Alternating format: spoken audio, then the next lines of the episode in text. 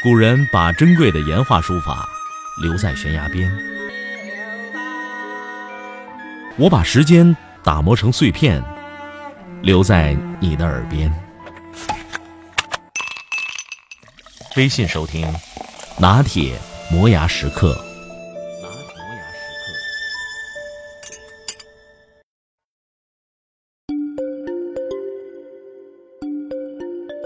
明枪易躲，暗箭难防。即便像我这样的专业吃货，也有吃饭的时候被宰的经历。虽然没有吃过三十八元一只的海捕大虾，但也在三亚喝过一百八十块钱一扎的西瓜汁儿，五百八十八元一小盅的稀里糊涂的佛跳墙，五十八元一只的传说中的法国生蚝，但是端上来一看就知道是国产的寻常货色。当然也有过在张家界吃腊肉吃到拉肚子发烧，避不过去的臭鱼烂虾、地沟油。还有在西藏吃过四百多块钱一份的墨脱石锅手掌参炖鸡，还有来路不明的肥的令人发指的藏香猪。我的旅行多半是觅食之旅，出门之前做做功课，那就能躲掉不少的麻烦。最好使的功课，那就是找当地的吃货来推荐。走南闯北，认识不少大厨、美食家，还有资深吃客，事先禀报去了，那自然就有靠谱的美食体验。即便当地没有什么认识的朋友，你可以在微博上招呼一声，也会有不少的当地网友给出一份靠谱的推荐。不过，这对寻常的游客来说没有什么参考性，更多的是到了当地没什么朋友，只是带着家人放松一下，那就免不了去一些景点吃一些本地特色，上车睡觉，下车拍照。即便这样，之前做做功课，查查大众点评网，搜一下当地论坛，找出几家当地特色餐厅。这个也不是太难。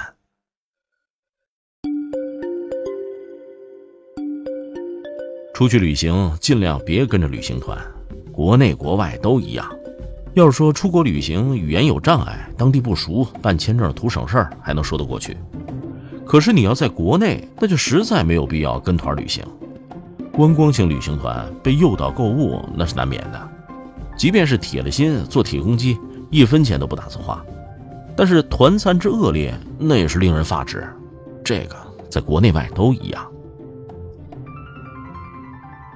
尽量别去那些热门的旅游城市，即便去了，也别去那些热门的旅游景点。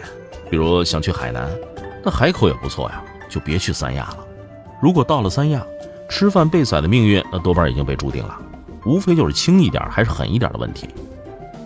以我在三亚的恶劣就餐经验来看。如果没有当地的朋友带着，那你就少吃海鲜，尤其是不能叫出租车推荐去吃海鲜。预算呢可以打得充裕一点。三亚五星级饭店挺多，大多数都是知名的酒店品牌。吃饭咱就去五星级饭店，虽然贵点儿，但不至于被宰。吃到的食物呢虽然也算不上美味，但也不至于难吃。到北京就少去南锣鼓巷凑热闹，王府井小吃街想都别想。去西安，你就放过回民街吧，避开热门的地方，那被宰的几率就少了一半。尽量别在滨海城市吃那来路不明的海鲜。青岛、大连、秦皇岛、烟台、三亚、舟山、厦门，你吃到的往往比你们家门口那餐厅贵。虽然不至于像三十八块钱一只虾那么夸张，但是贵那是必然的。有没有又便宜又好的海鲜呢？有啊。但是游客找不着，有没有又贵又好的海鲜呢？当然有。我建议在预算充裕的情况下去这样的餐厅。那有没有又贵又不好的海鲜呢？这个就更有了，而且是主流。到了一个陌生的城市，该怎么判断一家餐厅呢？我的建议是去老城区，找那种看上去干干净净的整洁餐厅，哪儿本地人多就去哪儿。找那种人声鼎沸的餐馆，里面最好有乌泱乌泱的人。在吃这方面，我虽然固执己见，但我也相信群众。围着大厅走两遍，左右观摩，看看大伙吃的最多的是哪道菜，再看看觉得最有食欲的是哪道菜。看完之后，那基本上心里边就有三分谱了。如果觉得自个儿的眼光没有那么独到，那你就可以去你知道的一些大店、名店。许多餐饮集团在全国各地开店扩张，去这些地方虽然觉得没有太多特色，但至少放心。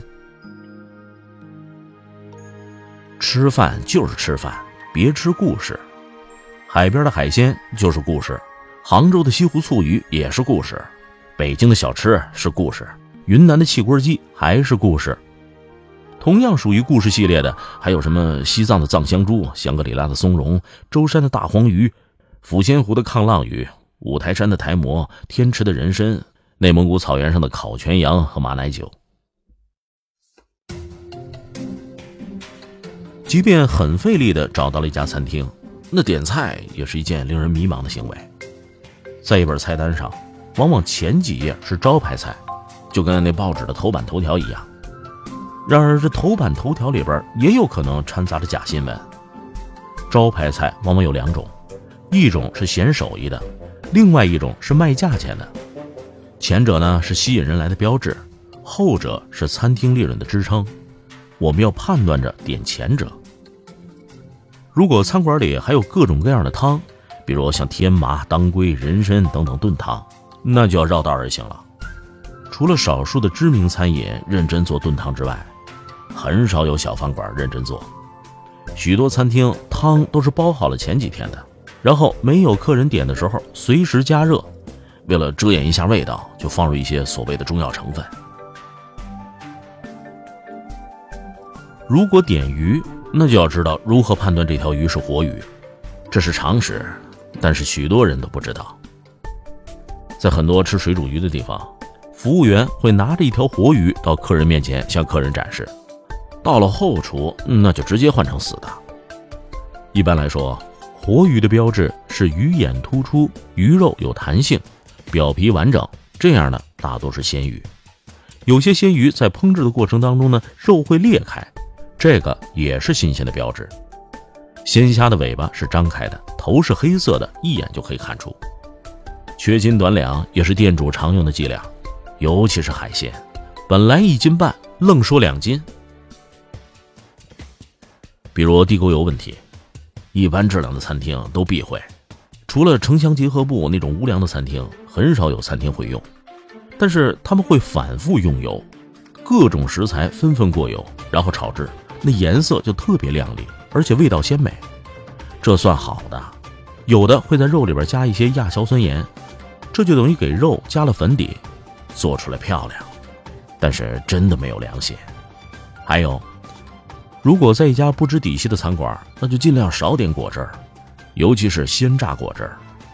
冒牌的鲜榨果汁儿有这样的成分：水果、增稠剂、香精、水，这个就很难喝出来。唉，说了这么多，点菜的过程真是斗智斗勇的过程，说的我都有点悲哀了。要知道这样一个常识，即便是在北京、上海这种一线城市里，堪称美味的餐厅也是少数。出门旅行吃到一顿完美的饭，那真是福气。你还记得哪里的小吃或特色菜给你的印象最深吗？欢迎微信留言。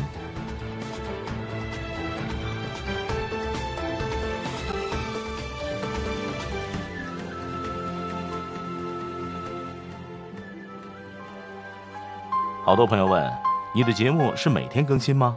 对呀，微信搜索“拿铁磨牙时刻”，关注之后，每天你都会在第一时间听到拿铁的最新节目。